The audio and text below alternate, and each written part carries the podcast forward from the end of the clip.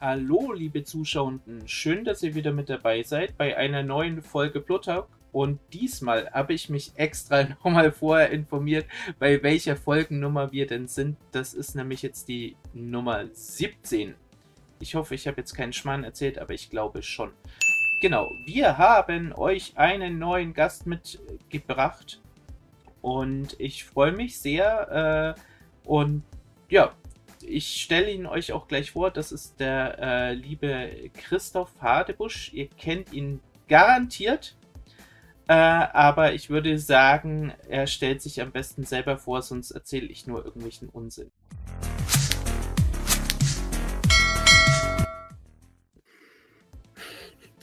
Ja, ob man mich garantiert kennt, kann ich äh, nicht einschätzen. Wird vermutlich nicht, seien wir ehrlich. Ähm, wenn man mich kennt, dann wahrscheinlich über die Bücher, die ich geschrieben habe. Ich veröffentliche seit uh, 2006 äh, hauptsächlich Fantastikromane. Begonnen mit den Trollen, der Trollserie, zwischendurch Sturmwelten, Werwölfe. Ich habe ein bisschen Science Fiction geschrieben, ein bisschen Historisches ähm, und habe inzwischen äh, 15 Romane veröffentlicht bei verschiedenen Verlagen. Und seit äh, letztem Jahr streame ich auch ein bisschen, äh, wir arbeiten ein bisschen zusammen oder ich mache Pen and Paper auf Twitch. Mhm. Genau, und so bin ich auch auf dich gekommen und der, der Witz ist, das muss ich ganz ehrlich gestehen, ich äh, dachte, ähm, dass es sich um zwei verschiedene Personen handelt bis ich dann irgendwie gecheckt habe, da, dass äh, der Autor und der Streamer ein und die gleiche Person sind. da war dann so, what? Krass. ja, äh, das ist halt, ich habe logischerweise macht man ja für Twitch und so weiter ein Nickname. Mein Nickname da ist Franigo, Franigo Rolls. Und äh, es ist nicht immer offensichtlich, dass ich schreibe. Meine Bücherwand hinter mir ist auch so dunkel. Man kann nicht immer sehen, dass da meine Bücher stehen. da müsste ich mal das Licht besser machen. Ähm, ja, ich weise wieder darauf hin, dass ich auch Bücher schreibe, aber die beiden Sachen laufen halt auch so ein bisschen parallel, sag ich mhm. mal. Ne? Das ist, hat natürlich zusammen miteinander zu tun, Storytelling im weitesten Sinne, ob jetzt ein Pen and Paper oder, oder Schreiben. Aber ähm, es beeinflusst sich gegenseitig. Es gerade in dieser Online-Welt nur bedingt. Mhm. Ja. Ähm, ja, dann erzähl uns doch so ein bisschen, vielleicht vor allen Dingen äh, von deinem Streaming-Kanal. Ähm, mhm was, was machst du da aktuell? Was stehen für Sachen an? Und hm. ja. Ähm, ja. ich muss kurz überlegen, was ansteht. Also tatsächlich steht jetzt gerade erstmal eine Pause an, weil wir sind äh, Ende des Monats bis in Oktober rein im Urlaub. Äh, wir besuchen das wunderbare Japan. Äh, mein erstes Mal. Ich bin sehr, sehr aufgeregt und gespannt. Deswegen ist die nächsten Wochen ein bisschen ruhiger, aber ähm, momentan mache ich sehr viele kürzere Sachen tatsächlich. Ich habe letztes Jahr eine größere Vampire-Runde gehabt, ähm, die jetzt immer noch so nachbebt, sage ich mal. Da machen wir immer noch so einzelne Geschichten draus. Berlin Noir. Wir hatten letztes Jahr eine Spelljammer-Kampagne, äh, eine mhm. etwas größere. Aber momentan sind es eher so lose Sachen, wo wir, ich weiß nicht, alle paar Wochen, Monate vielleicht mal zurückkehren oder One-Shots einfach ganz mhm. simpel. Wir spielen quer durch. Also Spelljammer war natürlich D&D, wir haben Vampire, ähm, ich spiele D&D mit meinen Patrons, da haben wir eine Piratenkampagne, die wir mhm. regelmäßig spielen, wenn man da mitmachen möchte. Ich spiele, wir spielen Thirsty Sword Lesbians, äh, ich habe Avatar geleitet bei der Liza jetzt. Ähm, es ist ein, ein wilder Mix, was wir, was wir so machen, worauf ich gerade Lust habe halt und äh, wofür man Leute findet natürlich auch. Mhm. Mhm. Also ich selbst ähm, bin, bin ja Fan quasi von, von Vampire und, und von daher mhm. auch quasi auf dich äh, gestoßen sozusagen. Ja, Vampire spiele ich schon sehr, sehr lange tatsächlich. Also wir spielen äh, seit der ersten Edition halt, Anfang der 90er. Und äh, es ist auch meine längste Runde. Wir haben eine immer noch laufende theoretisch eine Dark Ages gestartete Kampagne, die aber inzwischen im Jahr 1999 ist, angekommen ist. Äh, also oldschool mit äh, Gehenna und so. Und die läuft seit 99, also seit ähm, den nächstes Jahr werden es 25 Jahre. Also es ver vermutlich sei, sei mal ähm, so, so lange, äh, wie unsere jüngsten Zuschauer überhaupt, äh, überhaupt auf der Welt sind. ja, tatsächlich. Äh, ich, beim Streamen lernt man natürlich auch eine ganze Reihe von jüngeren Menschen kennen, weil es ist eine, eine noch junge ähm, Medienform, sag ich jetzt mal. Und tatsächlich habe ich dann immer das Gefühl so, okay. ich war auch, wir haben, wir hatten gerade so ein, ein Event, wir haben unsere Avatar-Runde, das Finale dieser Staffel haben wir im Studio gespielt bei Nerdstar TV. Richtig groß mit Leiser Grimm und Drachenkraut mhm. und Froschmädchen und Resortainment. Studio gemietet, Deko, sechs Stunden gespielt, super cool. Und ich war natürlich wie immer der Älteste im Raum. Das ist einfach so. ähm, das ist vielleicht die perfekte Überleitung. Ähm, Pen-and-Paper-Rollenspiele. Wie bist du zum Hobby gekommen? Und was war dein erstes Spiel? Ähm, also tatsächlich zum Hobby gekommen. Ich hatte damals in den 80ern, lange, lange her, äh, einen Computer schon, einen C64 damals.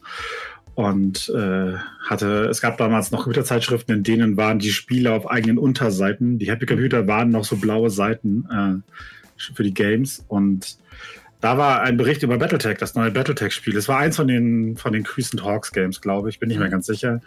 Und da hatten sie aber auch vorgestellt, was Battletech eigentlich ist. Mhm. So nicht nur Spiele, sondern auch Brettspiel und so weiter. Und ich habe dann äh, meine Mutter darum gebeten, mir äh, ein, eins der Bücher zu bestellen. Das heißt, ich habe erst ich hab die Romane gekauft, ähm, aber das erste, was ich bekommen hatte, war das Technical Readout 3025 für Battletech. Mhm. Das war so mein erster Kontakt mit der weiteren Welt des, ich sage mal Tabletop jetzt. Mhm. mhm. Ähm, und äh, darüber also habe ich dann auch Leute kennengelernt und das erste Rollenspiel, das ich hatte, das war DSA, nicht überraschenderweise in Deutschland. eine, eine auf der Schreibmaschine abgetippte Raubkopie von einem Freund. Aber fair, fairerweise, fairerweise, ich habe die, die, äh, war das die zweite Edition, also die mit den Boxen, mhm. Die hatte ich komplett bis zum abiturischen Boten, 100 mhm. irgendwas und alle Boxen und alle also Abenteuer. Sei, sei so. das verziehen und davon abgesehen ist es ja ähm, auch schon verjährt und den ursprünglichen Verlag ja. gibt es ja gar nicht mehr, be beziehungsweise. Äh, Aber damals, ich war nicht schuld. damals war das ja, glaube ich, noch bei Schmidt-Spiele irgendwie verlegt.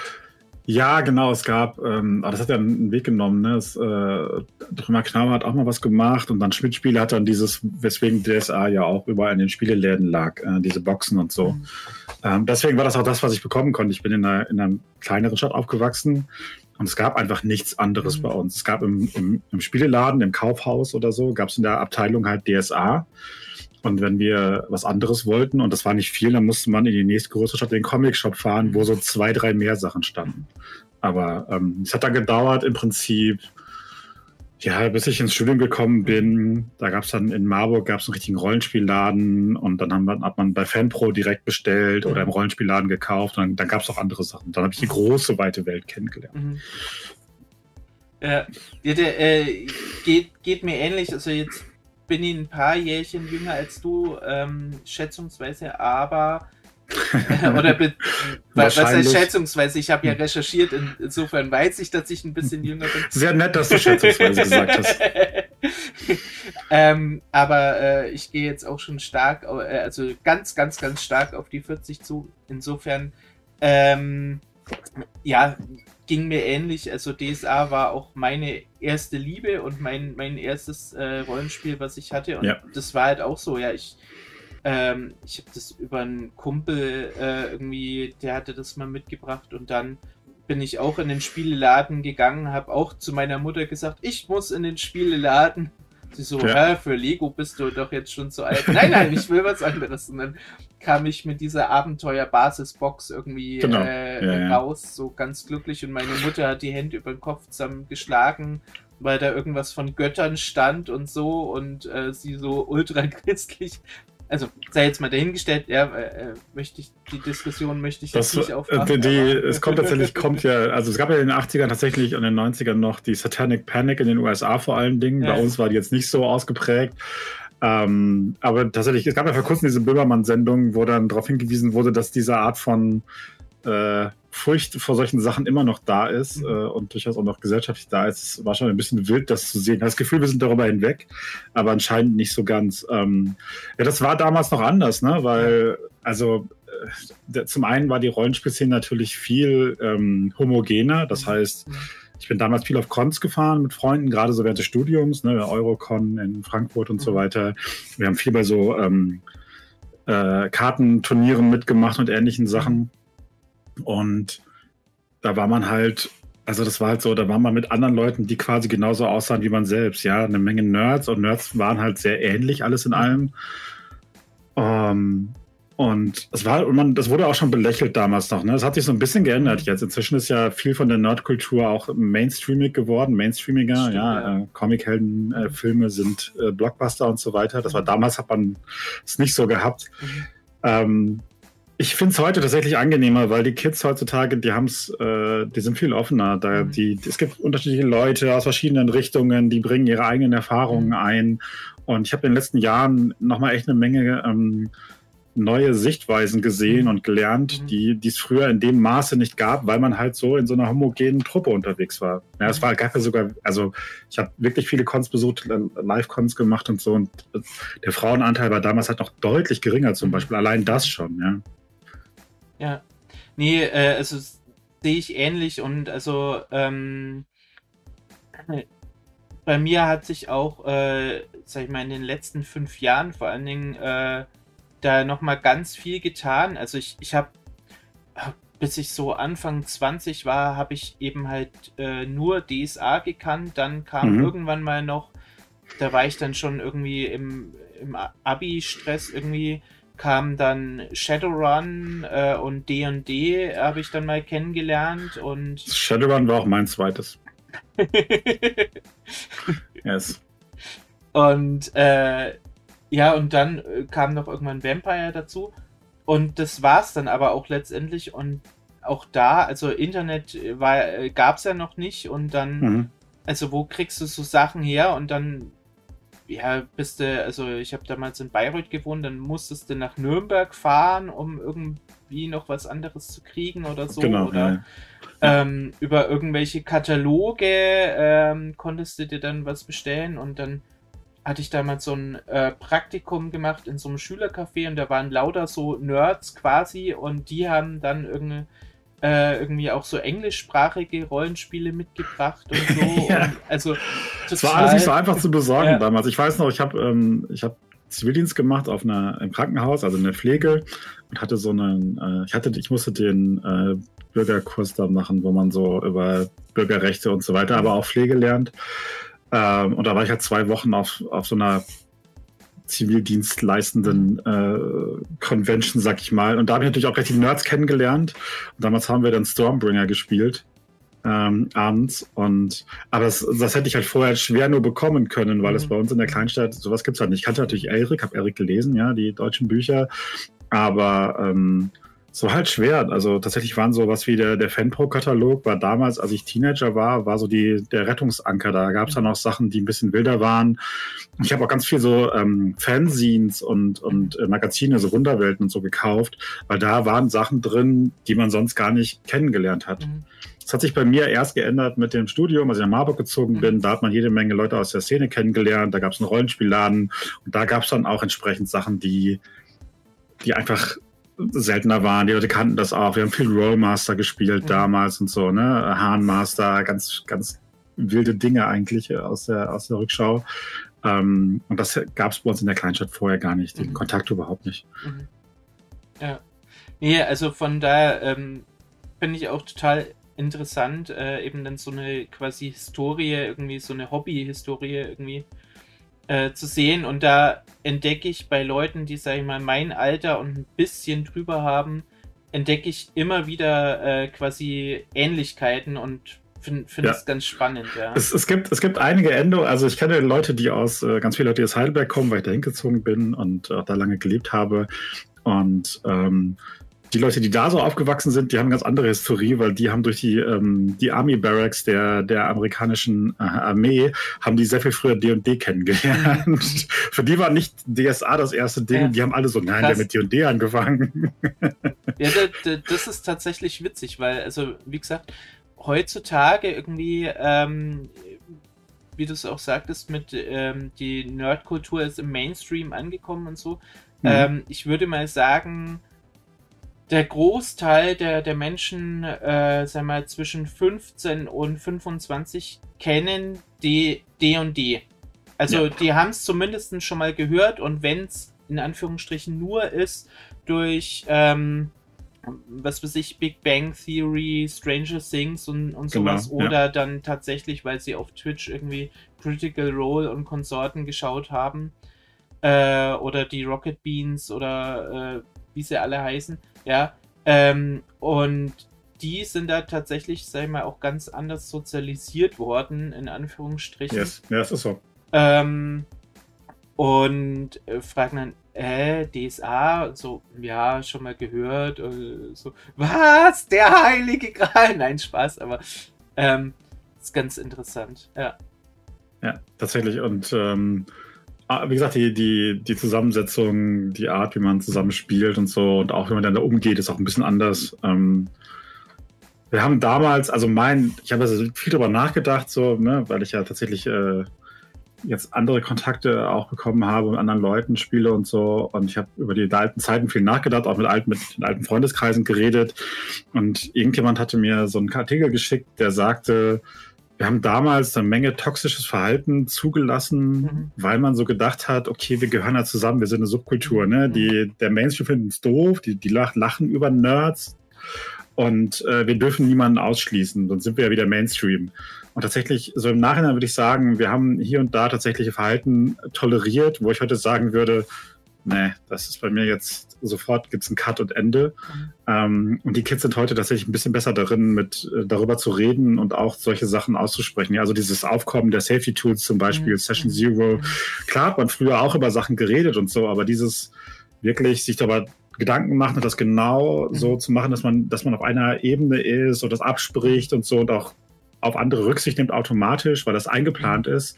Ähm, das ist schon super, dass das auch so, so richtig bewusst passiert und nicht nur angenommen wird und wenn es dann mal nicht klappt, dann hat man halt Pech gehabt, ne? Und das äh, früher war das halt anders. So. Ja. Äh, also ich habe ich hab, ich hab früher sehr viel Rollenspiel gespielt. Ich liebe Pen and Paper. Ich habe wunderbare Menschen kennengelernt. Ich spiele mit Menschen seit äh, Jahrzehnten zusammen. Also es soll jetzt keine ist keine Kritik in, in dem an allen Leuten oder so, mhm. aber es war früher anders, definitiv klar.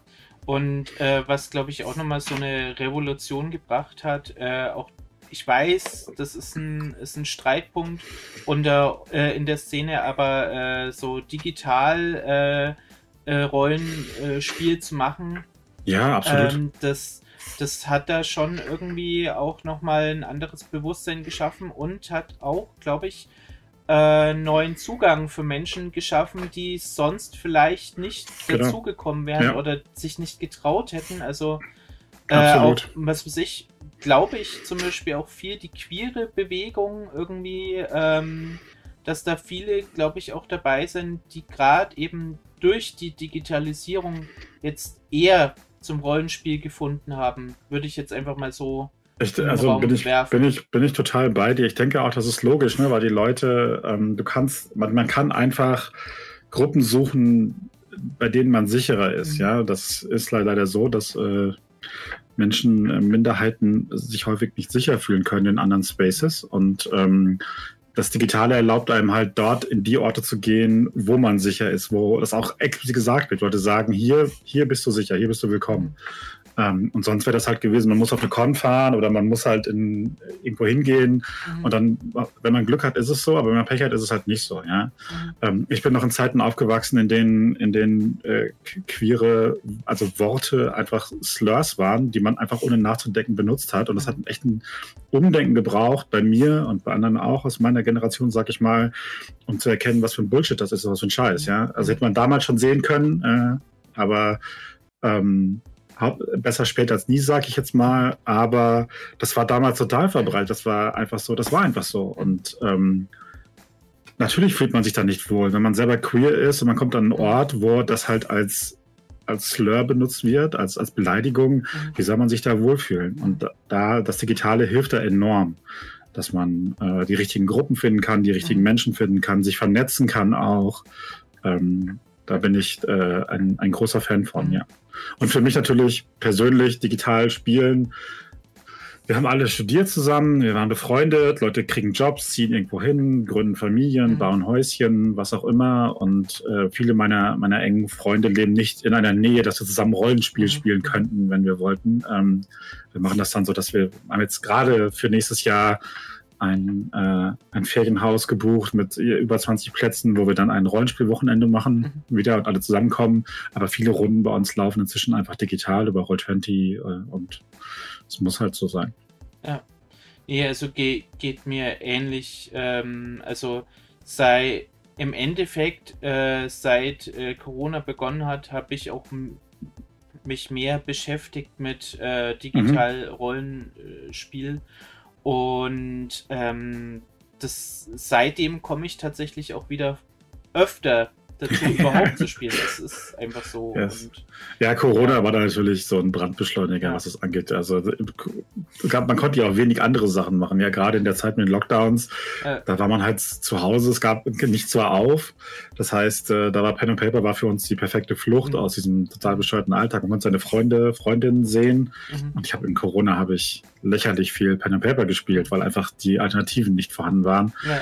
Seitdem ist es ein bisschen runtergefahren wieder, vernünftig, aber äh, das war schon, das war schon lustig, sag ich mal. Dafür, dass es eine scheiß Zeit war. Ja, voll. Und ähm, ja, und ich, ich sehe da auch quasi das Positive. Also ich habe jetzt, seit ich das mache, ähm, auch so viele coole und nette Leute kennengelernt, meinen Horizont wahnsinnig erweitert. Ähm, ja. Auch ganz viele tolle neue Rollenspiele kennengelernt ähm, die, die ich davor nicht kannte. Also mein, mein, mein Favorite aktuell ist gerade Monster of the Week, ja, was mit Powered by the Apocalypse ja. ähm, äh, ähm, Rules irgendwie funktioniert. Und ich, ich finde es genial und äh, bin froh, dass ich das kennenlernen durfte. Also macht ich bin, da, ich bin mit Ich bin mit den Apocalypse World und Dungeon World Sachen damals nicht warm geworden und war so, ah, nee, brauche ich nicht. Mhm. Und momentan spiele ich super viel Apocalypse. Mhm entweder direkte Sachen, so wie Avatar und Thirsty Hot Lesbians, oder halt so Dinge, sowas wie Blades in the Dark, was ja so mhm. grob mhm. auch aus der Richtung mhm. kommt, sag ich mal. Ähm, bin da total happy mit. Und wenn ich jetzt momentan so, wir machen, wir haben ganz häufig letzter Zeit so One-Shots gemacht auf Twitch, wo es jetzt, mhm. also wo das Setting wichtig war, dass die Regeln aber nicht. Und im Stream sind Regeln sowieso immer so ein bisschen, ne, ja, wie, wie, viel braucht man, um eine Story zu erzählen. Und ich habe ganz häufig einfach so total simples PTBA-System gebastelt, mhm. 2W6, die das Regel, also die Würfelsystem benutzt. Jeder bekommt irgendwie ein, zwei Sondermoves und dann spielen wir los und das klappt total gut. das ist jetzt fast ein bisschen die perfekte Überleitung ähm, für äh, einen Punkt, den, den wir immer gern anbringen, nämlich den Hook des Monats, ja, äh, mhm. Sexy Wortspiel. Ähm, und zwar fordern wir euch da draußen ja immer auf, schickt uns Charakterbögen zu, ähm, die wir dann hier im Blogtalk besprechen können und vorstellen können. Und das hat auch äh, jemand mal wieder getan, der liebe Guido. Vielen Dank. Grüße gehen raus. Ähm, und der hat uns nämlich einen Charakterbogen zugeschickt. Wir schauen gleich mal zusammen rein.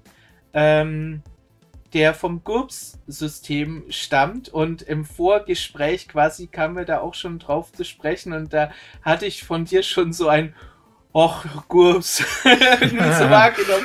ähm, ich, ich habe GURPS tatsächlich nur, nur einmal richtig gespielt. Ich habe lange Zeit, also es, äh, ich hatte das Scheibenwelt-GURPS-Buch, habe ich glaube ich auch noch, ah, müsste okay. hinter mir stehen. Okay. Ähm, und wir haben aber was anderes gespielt und ich bin mit GURPS nicht warm geworden, sagen wir es mal so. ähm, man hat ja immer so seine eigenen Systeme, mit denen man gut klarkommt und dann hängt das sehr stark von der Chemie der Runde ab. Mhm. Und GURPS war für mich immer so ein System, das war mir ich persönlich, damals habe ich sehr viel äh, generische Systeme gespielt, also mhm. versucht, so ein System für alles zu finden oder, oder zu machen.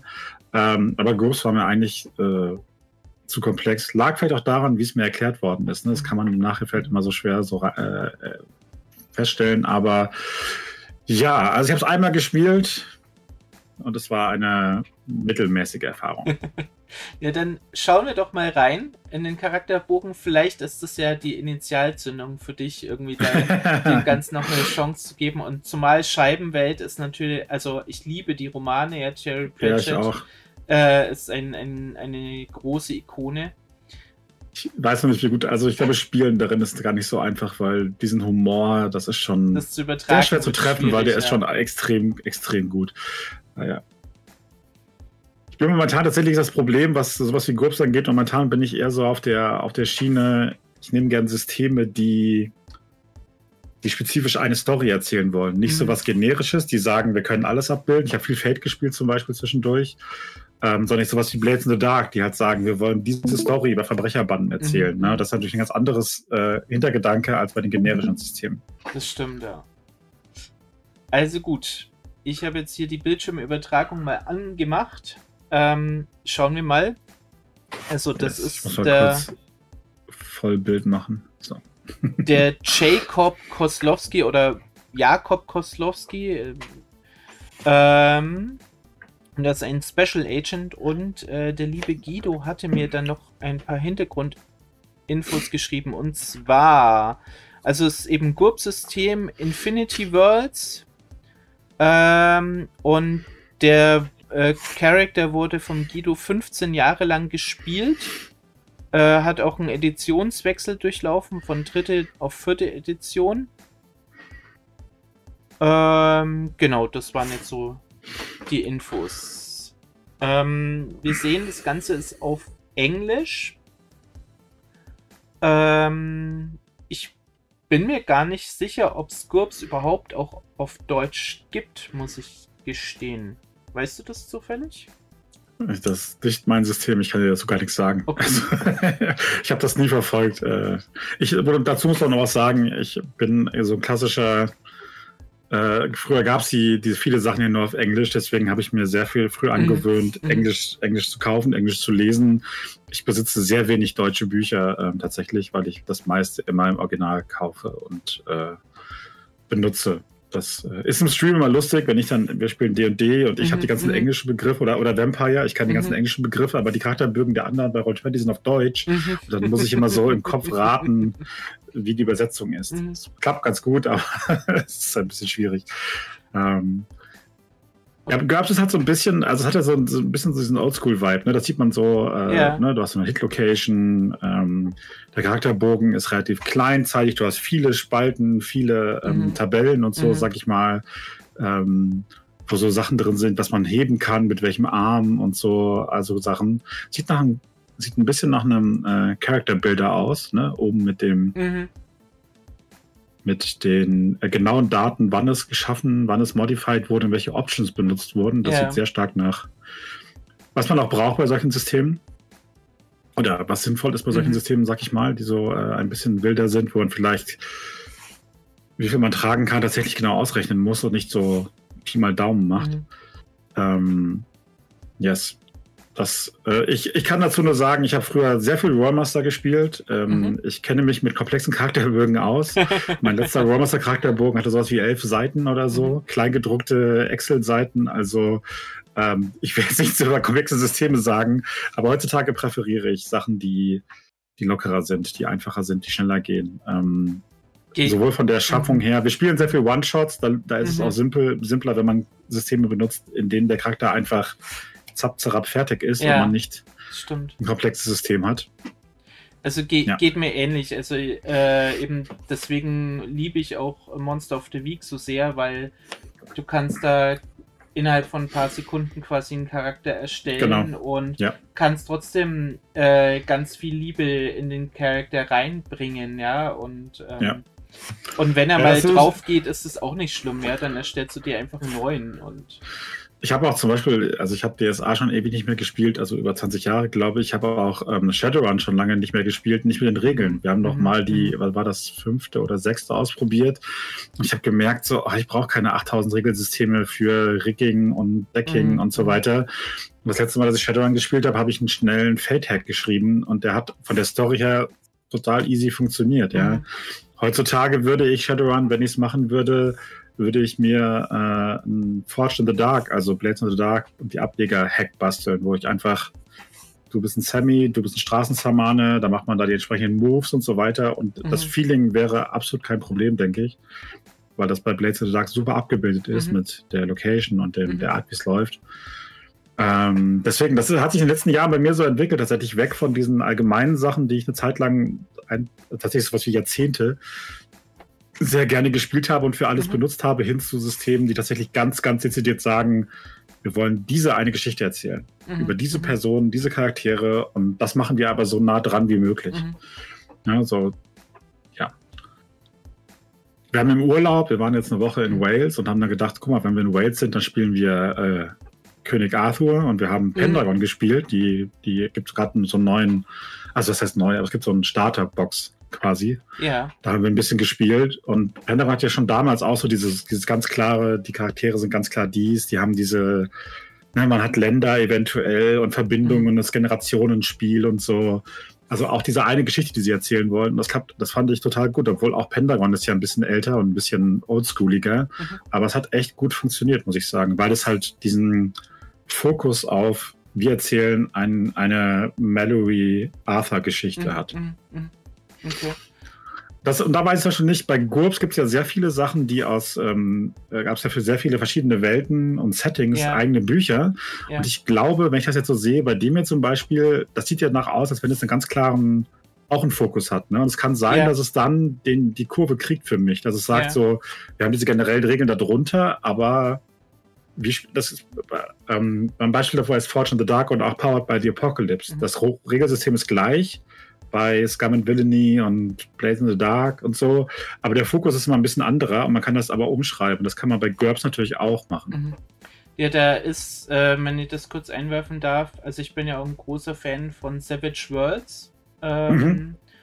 äh, was meiner Meinung nach äh, sich gut eignet für viele äh, Settings. Also ich habe auch ganz viel, zum Beispiel DSA mit Savage Worlds Regeln gespielt. Ich habe auch Ach, echt cool. Shadowrun oder Cthulhu mit äh, Savage Worlds Regeln gespielt. Ähm, Weil es für mich irgendwie, also gerade DSA zum Beispiel, ähm, also wenn du jetzt, sag ich mal, nicht gerade die Borbarat-Kampagne spielst, die über Jahre geht. Wir haben, wir haben sie gespielt, ich kann. Äh. ähm, dann kannst du tatsächlich mit Savage Worlds auch ähm, kleinere Kampagnen durchaus in DSA irgendwie spielen, weil es äh, doch ein Stück weit eben halt auch so dieses Charaktermanagement und, und auch zumindest ansatzweise dieses Simu simulationistische, oh mein Gott, ähm, ja. irgendwie abbilden kann. Ja, anders als zum Beispiel äh, PPTA, ähm, wo der nur Pulp hast, was cool ist, ja. Aber wenn du natürlich, sag ich mal, äh, bisschen mehr auf Charakter. Ähm, Hast du das Seil dabei? Genau. Dein Charakter das, so, ja klar, sicher. Genau, und, ja. und dann ist, äh, da eignet sich das, glaube ich, ganz gut, ohne quasi, dass du zu klein kariert und zu sehr ins Detail gehen musst, ja. Ähm, mhm. Genau. Aber ich wollte jetzt nochmal ganz kurz einen Blick hier in den Charakterbogen reinwerfen nachdem uns der Guido ja den äh, zugeschickt hat. Ähm, was mir direkt aufgefallen ist, hier äh, Advantage, äh, Advantages, also Vorteile, äh, Alkohol Tolerance, ja. Jetzt weiß ich natürlich nicht hier die Werte, was das bedeutet, irgendwie 1, sondern B100.